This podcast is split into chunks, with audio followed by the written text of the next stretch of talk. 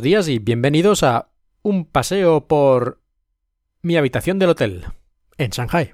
Ya estoy en Shanghai, he regresado finalmente después de tantos meses que he estado en España por, bueno, por fuerza mayor, porque como ya conté la otra vez, pero voy a resumir un poco ahora, el 28 de marzo China cerró sus fronteras a los extranjeros y a muchos nos pilló fuera. No tengo datos, pero yo creo que la mayoría por estar de vacaciones durante lo que es la, época del año nuevo chino, pues es muy normal que sobre todo si eres profesor, pero también en otras profesiones, pues tienes unas vacaciones y mucha gente, extranjeros, aprovechamos para ir a nuestro país. Y luego ya, entre una cosa y la otra, empezaron a caer los vuelos y ya se cerró la frontera definitivamente. Todos los visados y todos los permisos de residencia inútiles no fueron técnicamente, digamos, inutilizados, porque si estabas en China podías seguir viviendo en China, no te iban a echar, pero no valían para entrar en el país. En ese sentido, en el sentido de validez para entrar en el país, fueron inutilizados. Y si querías volver, te pedían, y te piden, en realidad para mucha gente aún, una carta de invitación, un documento oficial, que tiene que aprobar el, gobierno chino, por así decirlo. Y no solo te lo tienen que aprobar, sino que además los criterios son cambiantes, varían dependiendo de la oficina a la que vayas, de la región, del funcionario que te toque. Hay profesiones, eh, sobre todo al principio, no estaban, no se planteaba que les dieran carta de invitación. Tú eras profesor, o eras cocinero, o eras profesor de baile, y prácticamente era imposible. Te decían, no, no hace falta que presentes los papeles porque ni siquiera te vamos a mirar. Esto es para ingenieros de la fábrica, el directivo número uno y cosas de ese estilo. A ver, los que nos hacen ganar mucho dinero, que vengan. Y los demás, ya volveréis, que tenéis aquí mujer e hijos, familia, lo que sea, una casa, pagáis impuestos, estáis aquí viviendo hace 10 años. Eso no nos importa. Que vengan los que nos hacen ganar dinero primero y luego ya veremos. Pues eso es un poco lo, cómo empezó todo, con este lío. Y fueron pasando los meses y poco a poco la gente ha ido volviendo, pero con cuentagotas, por, mayormente por esto de la carta de invitación, porque había que pedir un visado nuevo, ya que los otros ya no servían, y solo se podía pedir el visado nuevo con esta carta de invitación que daban pues eh, a criterios un poco desconocidos y muy pocas. Cada vez un poco más, cada vez han ido dando más cartas, pero al principio eran realmente muy muy pocas. Pero incluso hoy en día cuando vienes a China, en el avión, el 90-95% de la gente que va en el vuelo son ciudadanos chinos. Extranjeros o claramente extranjeros, así a simple vista, que obviamente no les, no les pido que me muestren el pasaporte, pero a simple vista, extranjeros, eso, 10% o, o menos incluso del vuelo. Así que ya podéis ver que, que la cosa pues eh, está muy mal para, para, volver a China, está muy complicado. Y es lógico, es lógico porque estas medidas restrictivas solo afectaban a los extranjeros, como he contado, los ciudadanos chinos nunca han tenido la prohibición de volver a China. Tendrán otras dificultades como los vuelos, porque como se redujeron mucho la cantidad de vuelos, China limitó la cantidad de vuelos que podían ir a cada ciudad desde cada país y ese tipo de cosas. Creo que he visto alguna cifra de que se redujo la cantidad de vuelos internacionales a, a China en un 90%. Y ahora pues estará un poquito mejor, pero no mucho más. Y por eso los propios ciudadanos chinos también tienen ciertas dificultades para volver a su país. Pero en cuanto a papeleos o otro tipo de limitaciones, digamos, burocráticas, pues no, no han tenido ningún problema. Y es curioso porque esto no, no es recíproco, es decir, los chinos residentes en España o en cualquier país europeo nunca han tenido vetada la entrada a Europa. Esto es una cosa a mí que siempre me ha llamado mucho la atención, pero bueno, así lo, lo decidieron hacer los políticos europeos, no, no hacer un efecto de reciprocidad, y así se ha quedado la cosa. Pero vamos a lo positivo dentro de lo que cabe, y es que poco a poco China ha ido abriendo la mano, pero poco a poco. Y lo digo porque ha habido algunas noticias en las últimas semanas, ya creo que en agosto empezó la cosa, y luego otra vez hace unos días, con titulares tipo China abre sus fronteras. Titulares absolutamente falsos.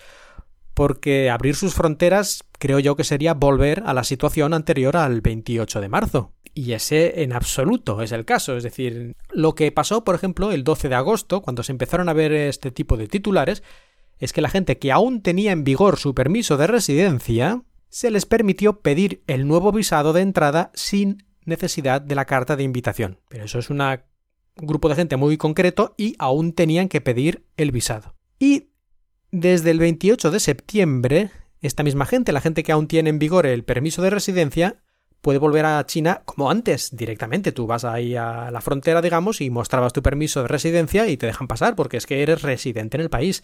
Pues ahora podrán volver a hacer eso, pero solo los que tengan el permiso aún en vigor, lo cual, después de más de seis meses desde el cierre, mucha gente que, eh, bueno, cuando cerró ya llevaban un par de meses fuera, pues ocho meses a lo mejor, pues muchísima gente le ha caducado el permiso de residencia que no se puede renovar desde fuera del país. Así que la cantidad de gente a la que afecta esto pues es relativamente pequeña.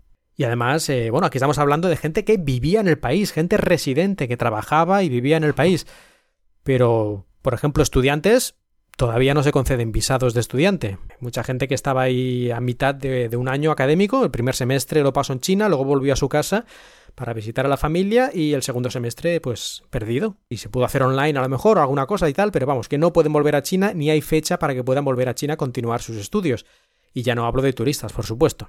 Bueno, lo que queda claro es que volver a China es bastante complicado todavía por los problemas burocráticos y por los problemas con los vuelos y que lo de la apertura de fronteras que yo he visto varias veces en titulares pues simplemente es falso. Pero bueno, ya conocemos un poco a los medios de comunicación y cómo se las gastan poniendo cosas ribombantes que luego resulta que no son tales. Y durante todos estos meses, los afectados, que se calcula que solo en España éramos unos mil, más o menos, no hay una cifra exacta, pero aproximadamente, pues nos hemos ido organizando. Y en cada país yo creo que han ido haciendo lo mismo y luego también ha habido cierta comunicación entre países, pero muchas veces como las normas también cambian un poco respecto a cada país, la embajada de cada lugar pues eran más bien grupos locales, grupos nacionales.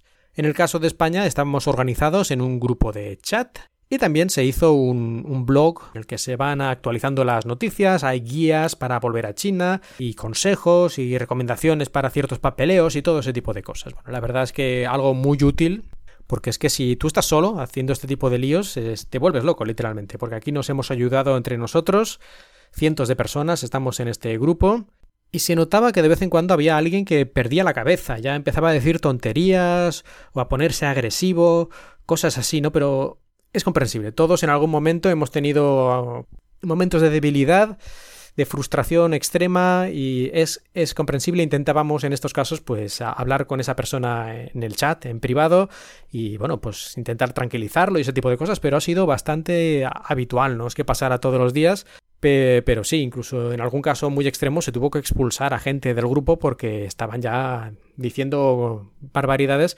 que además eh, si estas barbaridades iban dirigidas hacia el gobierno chino, pues eh, podían poner en peligro la propia existencia del grupo, porque alguien tuvo la idea de poner este grupo en una red social china, y esto es un problema si haces cualquier comentario negativo contra el gobierno, aunque no seas tú mismo, pero te pueden cerrar el grupo completo. Así que bueno, pues tuvo que hacer incluso alguna expulsión, aunque fue un caso muy puntual. En cierta ocasión incluso era una broma, pero bueno, ni broma, se querían aceptar por si acaso. Y a lo mejor era un poco infundado, pero el miedo estaba ahí, dentro del grupo. Eso sí que se notó mucho, sobre todo en cierta época, que la gente tenía miedo de decir ciertas cosas por si acaso no me dejan volver a China, por si acaso no me conceden el visado, por si acaso, por si acaso, por si acaso.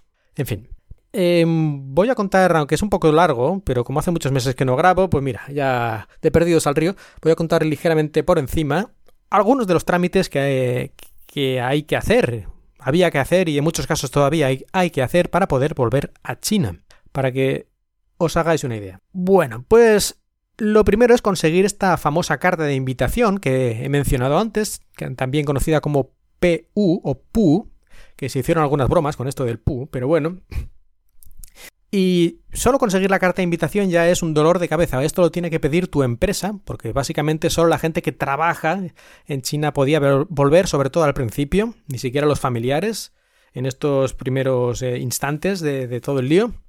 Si tu empresa es pequeña o digamos que no están muy acostumbrados a hacer papeleos extraños y ese tipo de cosas, la cosa estaba muy, muy complicada, porque parece, en fin, que era burocracia, pero de la buena, para pedirlo. Cuanto más grande, más poderosa la empresa, mucho más fácil pedirlo y que te la concedieran, esta carta de invitación imprescindible para pedir luego el visado y poder volver. Bueno, una vez esto por fin lo conseguías, que hay gente que todavía está esperando, hay gente que lleva desde el mes de junio pidiendo la carta de invitación a su empresa, la empresa pidiéndolo a la Oficina de Asuntos Exteriores China y todavía están que no, que no, no se la dan. O sea que yo en mi caso tuve, parece ser, mucha suerte porque me la concedieron pues relativamente pronto, no de las primeras ni mucho menos, pero bueno, visto lo visto, pues tengo que estar casi agradecido. En fin, una vez te dan esta carta de invitación, eh, ya puedes ir al centro de visados del consulado, del consulado chino, a pedir tu nuevo visado. Y digo ir porque es que hay que ir en persona, es decir, en medio de una pandemia mm, no se puede hacer esto por correo, que de hecho antes se podía hacer, hace años. Podías esto hacerlo por correo con un gestor, pero ahora no, porque era importantísimo ir a poner tus huellas digitales cuando pides el visado, para tenerte bien fichadito, porque vivir años y años en China y tener mis huellas digitales repetidas 30 veces, eso parece ser que no era suficiente. Y además, como digo, en medio de una pandemia, no sé si era la mejor idea, pero bueno, la cuestión es que tienes que ir a Madrid y luego tienes que volver a recoger el visado, aunque esto sí lo puede hacer alguien que pagues, un gestor o un familiar o un amigo tuyo. Una cosa bastante graciosa es que los que pedían el visado de trabajo, el consulado exigía que mostraras la tarjeta que es el permiso de trabajo. Es eso, una, especie de tarjeta de formato de tarjeta de crédito con tu foto y tus datos y un código QR y esto es, es el permiso de trabajo. Bueno, pues pedían mostrarlo. Lógicamente, ¿quién demonios se lleva esa tarjeta cuando se va de vacaciones a su país. Es que esto no vale para nada, o sea, prácticamente nadie, pues la exigían en persona. Y es que además no tiene sentido, porque esa, esa tarjeta en realidad lo único que tiene importante es el código QR, que ese código QR te lleva a una página web en la cual, en un servidor del gobierno chino, es decir, ahí los datos están no pueden ser falseados, ahí están todos tus datos y si está en vigor o si no está en vigor y, en fin, ¿qué es lo importante? Realmente la tarjeta en sí no vale nada. Lo importante son los datos que tiene en su poder el gobierno chino y ellos los pueden comprobar con este código QR. Pues por algún motivo que todo el mundo desconoce, eh, no. Querían la tarjeta auténtica, ¿eh? Y esa tarjeta no tiene nada, ni tiene un microchip, ni tiene nada. O sea, es una tarjeta muy sencilla y lo único que tiene es este código QR. Pues la foto del código QR parece ser que no valía. Aunque en algunos casos hacían enseñar a la gente, desde China alguien, un amigo tuyo, enseñaba esta tarjeta con videoconferencia, la enseñaba en directo cuando tú estabas haciendo los papeleos en el centro de visados. Una cosa kafkiana. Bueno, no sé, yo no sé de dónde salió esa idea, pero mucha gente lo que hizo, pues por si acaso, pedir a alguien en China que les mandara, les mandara por correo esta tarjeta a toda prisa. En fin, cosas muy raras. Pero bueno, hay que decir que por lo menos lo tenían bastante organizado, todo lo que es el centro de visados. Llegabas allí, y en 15-20 minutos como mucho tenías todo hecho y te podías ir. Si todo iba bien, si no había ningún papel que te faltaba o alguna cosa extraña, que en principio no, porque ellos lo comprobaban primero, los papeles que le mandabas por correo electrónico, pues si todo va bien, en 15-20 minutos estaba todo hecho y además pues amables y todo bien. La verdad es que en ese sentido no hay queja ninguna del centro de visados, eso también hay que decirlo. Aparte de que, bueno, había que pagar los 126 euros que cuesta el visado, pero bueno, tampoco eso es cosa del centro de visados. Y una vez tienes ya el visado, que tarda una semanita en estar listo, porque además solo hacían los trámites, y bueno, y hacen, creo que todavía es así, solo los miércoles. Una vez a la semana, un día a la semana, abre el centro de visados para hacer eh, los trámites. Y un día a la semana, el mismo día, abren también para recoger los pasaportes con el visado. Es decir, que si ese día de la semana tienes algún problema por lo que sea, pues eh, espérate a la semana siguiente. En fin, cosas que pasan. Pero ya tenemos, por fin, por fin tenemos el visado. Ay, Dios mío, ya era hora. Ya es tanto sufrimiento ir por ahí, coger trenes, autobuses, coches, pero ya hemos vuelto de Madrid, hemos esperado una semana, tenemos el visado. Bueno, nos toca ya buscar un vuelo. Ya he explicado antes que la cosa está muy complicada porque hay muchos menos vuelos que antes. Y además muchas veces se pueden cancelar por mil motivos. Por ejemplo, si un vuelo que va a China una semana de las, digamos, de las rutas que están aceptadas por el gobierno chino en estos momentos, que son poquitas, pues si una de estas rutas de una semana tiene varios casos positivos, pues claro, todos los que llegan les hacen un PCR, pues bueno, pues si descubren que había varios casos positivos, creo que son más de cinco en ese vuelo, cancelan esa línea, esa ruta, durante no sé si es una o dos semanas o algo así, una especie de castigo, por así decirlo. Así que siempre es posible que eh, te cancelen el, el, vuelo, por ese motivo o por cualquier otro. Luego, aparte, hay compañías aéreas de estas muy avispadas que venden vuelos que en realidad no tienen el permiso, no tienen la aprobación del gobierno chino y nunca van a salir. Pero ellos lo venden a lo mejor un mes antes o dos meses antes, pensando que a lo mejor dentro de dos meses ya tenemos el permiso y ya está. pero ellos no te avisan. Y tú no estás un poco avispado y no te has leído el blog este donde se explica todo, pues entonces es posible que pagues y luego al pasar dos semanas te digan que otra semana se cancela y ya te devolveremos el dinero dentro de cuatro o cinco meses. Ese tipo de cosas. Así que mucho cuidado con los vuelos. También hay gente que sobre todo al principio pagó un pastizal importante, 3 cuatro mil euros por un vuelo. Ahora los precios poco a poco van bajando, pero los precios ni mucho menos son los normales. Yo en mi caso tuve mucha suerte o bueno, suerte o no sé, o, fui listo, no lo sé, la verdad, porque yo tampoco estaba muy seguro de que esto fuera a ser así, pero en mi caso yo no cancelé mi vuelo, yo el vuelo con el que vine me lo cancelaron ellos, porque ya, digamos, China en ese momento cerró los vuelos y todo eso, pues lo cancelaron, pero yo no les pedí nunca un reembolso ni, ni nada, yo dije, ah, pues ha cancelado, pues ahí se queda, ya veremos, pensando que cuando ya llegara el momento de volver, yo les diría, bueno, aquel vuelo que me cancelasteis, yo quiero volver, o sea, ahora me dais otro, ¿no? Y así fue. Cuando ya tuve el visado, les dije a la compañía aérea que ya, ya, que aquello que me cancelasteis, bueno, pues yo quiero volver ahora. ¿Qué vuelo, qué me ofrecéis? Y me dijeron, ¿qué te parece este vuelo? Y dijo, pues vale, está bien, la misma ruta, con la que vine, cosa que, que está muy bien, ¿no? Porque ya te conoces el aeropuerto y todo ese tipo de cosas. Así que en ese sentido yo tuve mucha suerte, no tuve, no tuve que pagar nada extra, pero mucha gente sí, porque sus compañías a lo mejor tienen otra política o porque pidieron que les devolvieran el dinero en aquel momento y ahora tuvieron que pagar el cuádruple. Pero en fin, al final, de una forma u otra, pues consigues un vuelo, pero antes de llegar ahí, antes de llegar al despegue, necesitas más cosas, porque todos los papeleos hasta ahora para el visado están bien, pero no son divertidos. Ahora falta una cosa más, que es hacerte la prueba del COVID, la prueba del PCR, que al principio se podía hacer cinco días antes del vuelo, pero luego dijeron que eso era aburrido, eso era poca gracia, poca chicha, y lo pasaron a tres días antes, así para que hubiera un poco más de tensión, un poco más de nerviosismo, ¿no? Porque es que si no estamos muy tranquilos. Así que lo hicieron tres días antes, 72 horas, y además hubo mucha confusión. Era 72 horas antes desde que toman la muestra, desde que lo llevan al laboratorio, desde que te dan el papel, desde cuándo, en fin. Una de las cosas que ha habido más problemas durante todos estos meses ha sido la comunicación, y es que en muchas ocasiones los comunicados oficiales eran bastante ambiguos o confusos o no, no, no quedaba clara la interpretación exacta, y en estos casos la interpretación exacta es importantísima, porque solo falta que te presentes, por ejemplo, al avión y te digan que tu PCR no vale porque es demasiado viejo. Pero bueno, en este caso el PCR lo que cuenta, al parecer ya comprobado muchas veces, es la fecha de expedición del certificado. Por lo tanto, bueno, tres días es complicado, pero no tanto, como si fueran tres días desde la muestra, porque hacer un PCR muchas veces son 24 o incluso 48 horas en muchos lugares. Por suerte al final no era así, pero hubo un momento de tensión total, porque es que si llega a ser que es tres días desde la toma de muestra, eso sí que ya es, vamos, el corazón en un puño.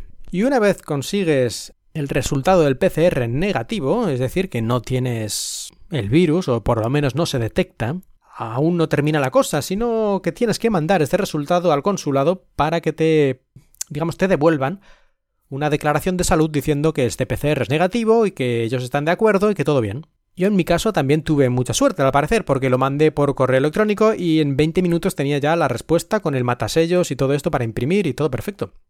Pero hay gente que estuvo sufriendo ahí 24 o 30 horas esperando la respuesta, llamándoles por teléfono y no lo cogía nadie, mandándolo a todos los emails que vio que ponía algo de consulado, en fin.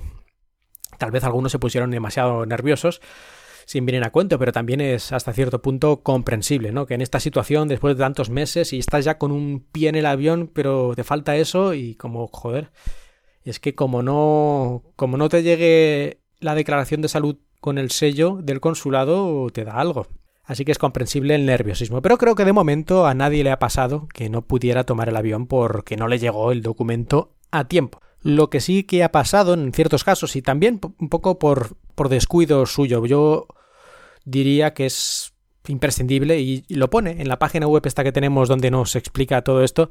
Ahí lo pone claramente que es hay que tener mucho cuidado cuando tomas un vuelo que hace escala en países, sobre todo en países de fuera de la Unión Europea, porque pueden tener normativas Em, diferentes y que además las han podido cambiar el día anterior y no te has enterado y ese tipo de cosas. Y sí que ha habido casos de gente que ha ido hasta países bastante ya lejos de aquí y luego allí tenían el cambio de avión para ir a China y no les han dejado subir al avión, les han mandado de vuelta porque les faltaba un papel o el PCR era, según las normas de ese país, demasiado viejo cosas así. Y sí, ha habido casos, no sé cuántos, no serán muchos, pero bueno, hay que tener mucho cuidado en, esta situación tan complicada y de cambios de normativas en cualquier momento, a, tomar el mínimo número de, de transbordos posibles si puede ser directo España-China, eso sería lo mejor, obviamente, pero si no, si tienes que hacer transbordo que fuera, que fuera desde Europa por lo menos, que está un poquito, lo tenemos un poco más controlado y es más fácil enterarse de si hay novedades respecto a las normativas de hacer transbordos en ciertos países, etc. Y una vez ya tienes el billete de avión, que está todo listo, tiene la declaración de salud con el PCR todo bien ahí sellado por el consulado, pues tienes que hacer todavía un pequeño trámite burocrático con una aplicación o puedes ir a una web también donde pones todos tus datos para que cuando llegues a China ellos escaneando tu código ya tengan todos tus datos y si te encuentras bien y si te has hecho el PCR y todas estas cosas, pues ya no tienes allí que rellenar papeles, sino que ya lo tienen todo rellenadito. Y de hecho de estos códigos QR y rellenar cosas durante todo el trayecto hay que hacer tres o cuatro veces eh, cada uno para la compañía aérea, el otro para el primer país al que vas, el otro para China, luego otro segundo para China para la cuarentena, en fin cuatro o cinco veces. Por eso es muy recomendable tener todos tus datos escritos en un papel, el dato de número de vuelo, tu número de teléfono, la dirección, en fin, cualquier tipo de dato relevante lo tienes en un papel y así lo tienes todo juntito porque lo vas a tener que rellenar muchas veces. Pero bueno, por fin coges el vuelo, te vas para China y una de las cosas que notas en el vuelo es que la comida es mierda. Porque, al menos eso dijeron en mi vuelo, lo, dijo el comandante, la ley china o la normativa china que haya en este momento vigente les prohíbe darte comida, digamos, de verdad. Comida, pues la típica de avión, que no es una maravilla. Bueno, hay algunas mejores que otras, pero bueno, al menos comida caliente. Y varios platos, ¿no? Te dan, normalmente en un vuelo de esta duración, te dan por lo menos dos comidas, ¿no? Un desayuno y una almuerzo, un almuerzo y una cena, o lo que sea. Pues ahora no, ahora se ve que les han prohibido eso y solo te pueden dar que el comandante que parecía que iba a echarse a llorar, que como que le daba mucha pena, no sé por qué el hombre se puso así como muy serio con esto, pero bueno, la cuestión es que te dan nada, un, pues dos galletas y, una Coca-Cola y prácticamente nada, o sea, una, cantidad de comida muy, muy pequeña y además eh, deleznable. Yo no sé si también estaban obligados a que la comida fuera deleznable, porque yo creo que incluso comida prefabricada en, digamos, que esté en un envoltorio y todo eso, no tiene por qué ser galletas y, y chucherías. Yo creo que hay más cosas que se pueden dar. La cuestión es que no solo en este vuelo que yo iba, sino en todos los demás dan ese tipo de cosas, a veces incluso cosas peores, he visto fotos, sobre todo en las compañías chinas, parece que dan ese tipo de comida así pero encima de estilo chino. O sea, ya no te dan galletas, sino te dan, por ejemplo, pues un huevo duro y, y, una salchicha de estas envueltas en plástico al vacío, que son, bueno, salchichas por llamarlas de alguna forma, porque aquello es que yo no me atrevo ni, ni a mirarlo porque son unas salchichas que venden en China muy cualquier parte, que son extremadamente baratas, tienen un color rosa muy sospechoso y además duran al aire libre, sin refrigeración ni nada, duran un año o algo así, así que yo no quiero saber qué demonios hay ahí dentro. Bueno, pues eso es lo que te dan ahora para comer en el avión en un vuelo de 12 horas. Lo que hace todo el mundo es llevarse su propia comida, pero es que es completamente ridículo. Yo no sé qué se gana con esto, pero así es. Así que si vas en el avión a llevarte la comida y en algunos incluso han quitado las pantallas de los asientos para ver películas, eso tampoco tampoco entiendo muy bien si es una normativa o no, porque en mi vuelo sí que había pantallas y películas y lo normal, el sistema de entretenimiento a bordo. Y después del vuelo llegas a China y está bastante bien organizado, eso también hay que decirlo, pero bueno, es un proceso bastante tedioso. Tienes que ir por ahí de un sitio al otro, te van haciendo preguntas y escaneando códigos QR de estos con tus datos. Y lo más gracioso, naturalmente, la prueba PCR otra vez, que bueno, antes no lo he dicho y supongo que muchos lo sabéis, ¿no? Es esto que te meten un palo por la nariz, bueno, por los dos orificios nasales y en China además, en este caso, otro también en la garganta, por si acaso los otros dos fallaban, pues eh, al final te meten estos tres palos, cada uno por un agujero y están ahí hurgando unos segundos y quieres morir, pero en fin, es lo que hay. Al menos esta prueba es gratuita, lo cual, pues, dentro de lo que cabe, pues supongo que hay que agradecer. Porque en España, entre 100 y 150 euros es lo que cuesta la pruebecita. Y después de todos estos documentos, papeles, QRs, pruebas de PCR, te toca llegar al lugar donde te mandarán a la cuarentena. Porque es obligatoria la cuarentena de 14 días. Y si tienes una casa, y en tu casa no hay nadie más, es decir, eh, puedes ir tú o, bueno, si viajas con otros miembros de tu familia y vivís en la misma casa, pues podéis ir todos juntos, pues vais ahí a la casa. Pero si en esta casa ya hay alguien viviendo, por ejemplo, en mi caso, está ahí mi mujer, yo llego del extranjero, no puedo hacer la cuarentena en mi casa, porque mi mujer, claro, ya, digamos, entonces tendría que hacer ella también la cuarentena conmigo, en todo caso. No puede estar uno que está potencialmente contagiado y uno que no en la misma casa y ella vaya a trabajar y vuelva. Claro, esto no tendría mucho sentido.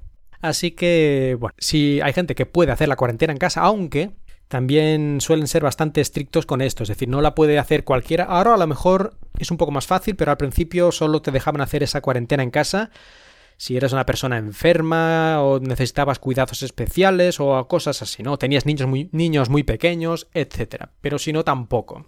Y por un motivo o por el otro, la mayoría al final hay que hacer la cuarentena en el hotel. Estos 14 días en una habitación de hotel y no puedes salir de la habitación del hotel. Es decir, no es que estés por el hotel, sino estás en la habitación del hotel. Un hotel que además lo eligen ellos, porque te toca el que te toca, pero lo pagas tú.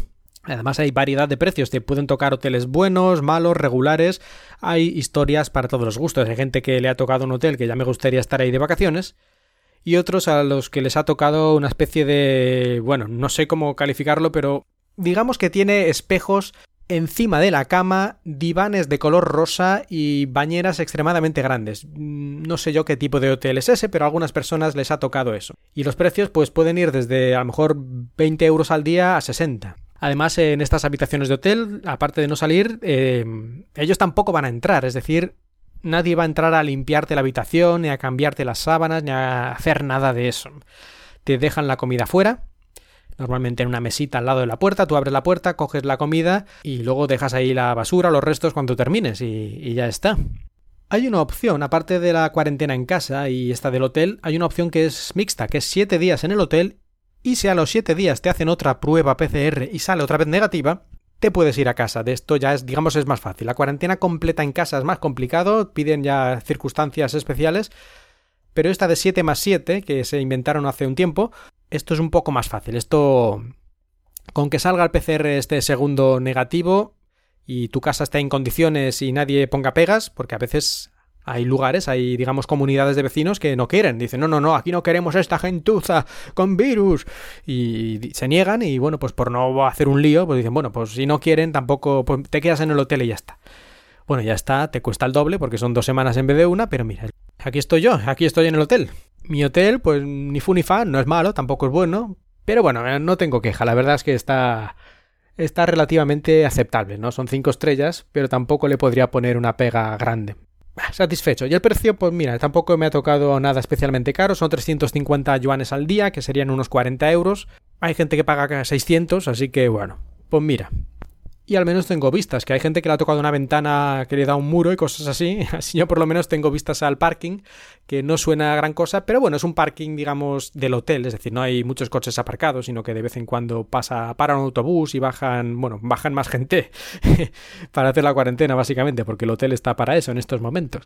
Pero también hay arbolitos y pajaritos, así que bueno, tengo buena vista. Y la comida que me traen, pues Ah, depende. Hay días que está bien, hay días que no está tan bien, es bastante china.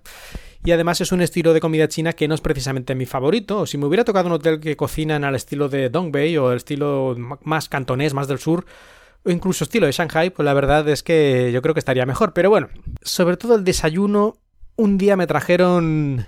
A ver, eran patatas hervidas, pero así sin más otro tipo de tubérculo, ahora no recuerdo el nombre, no sé si en España tenemos o no, pero bueno, otro tubérculo también hervido, dos trozos de, de zanahoria hervida, ¿y qué más había? Unas verduras de estas con sal, así encurtidas, vinagre y ese tipo de cosas que les gustan también mucho a los chinos, y creo que, que ya está.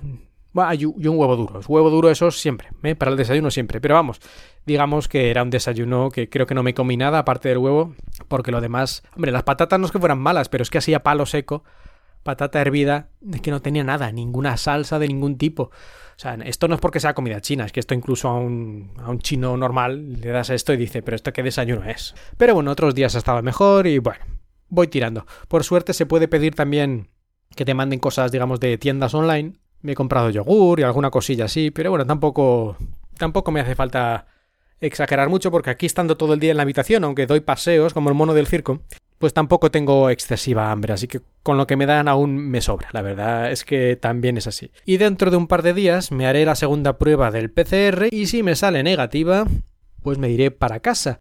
Pero antes he dicho que mi mujer, claro, está allí y no puede ser las dos personas al mismo tiempo. Bueno, pues ella tendrá que irse. Aprovechando que es la semana de vacaciones del 1 de octubre, prácticamente coincide, ella se va un poco así de vacaciones y yo me quedo en casa haciendo el resto de la cuarentena. Y limpiando y arreglando todo lo que se haya estropeado en estos meses, porque me imagino yo que habrá una lista importante de cosas que hacer, que ya me lo veo yo, sobre todo lo de organizar, porque yo soy mucho de organizar y mi mujer es un poco menos de organizar, así que aquí va a haber una semanita ocupada. Y bueno, yo creo que ya me estoy alargando muchísimo, llevo aquí media hora, ya no me había dado cuenta, me, me he puesto a hablar yo creo que nadie o casi nadie habrá llegado hasta aquí, la verdad es que no os culpo por ello, porque para mí todo esto es como muy intenso, ¿no? Todos estos meses y todo lo que he estado haciendo y todos los líos que ha habido para, para poder volver, pero no sé si a vosotros eso os parecerá tan interesante, francamente. Pero bueno, para eso está el podcast, para decir lo que uno piensa y siempre está la opción de pasar el fast forward o simplemente saltarse el episodio. Y hablando del podcast, ¿qué va a pasar con este podcast? Pues bueno, de momento, aunque estoy en China y estoy aquí en Shanghai, no creo que vuelva a empezar así a grabar de forma regular, porque ahora, en fin, todavía la cuarentena y después tendré que recuperar un montón de horas en el trabajo, porque claro, las clases empezaron hace un par de semanas pero yo no estaba aquí, así que aunque he hecho algunas cosas online, pero todo no se podía, en fin, que voy a tener que recuperar horas y estaré más ocupado de lo, habitual y bueno, también me tendré un poco que volver a acostumbrar a vivir en China después de prácticamente ya estar otra vez en el modo España, pues ahora tengo que volver al modo China. Eh, con el trabajo, con la ciudad y bueno, y también con mi mujer, que quieras que no, tantos, tantos meses separados, pues eh, habrá que tomárselo con calma. Pero yo espero que dentro, no sé, no voy a decir ninguna fecha, pero dentro de un tiempo ya se normalice todo y vuelva a hacer más episodios de un paseo por Shanghai. Y bueno, antes de que alguien ya caiga sobre la mesa catatónico después de escuchar tantas cosas de poco interés, creo que lo voy a dejar aquí. Y ya nos, ya nos veremos o nos escuchamos o lo que sea.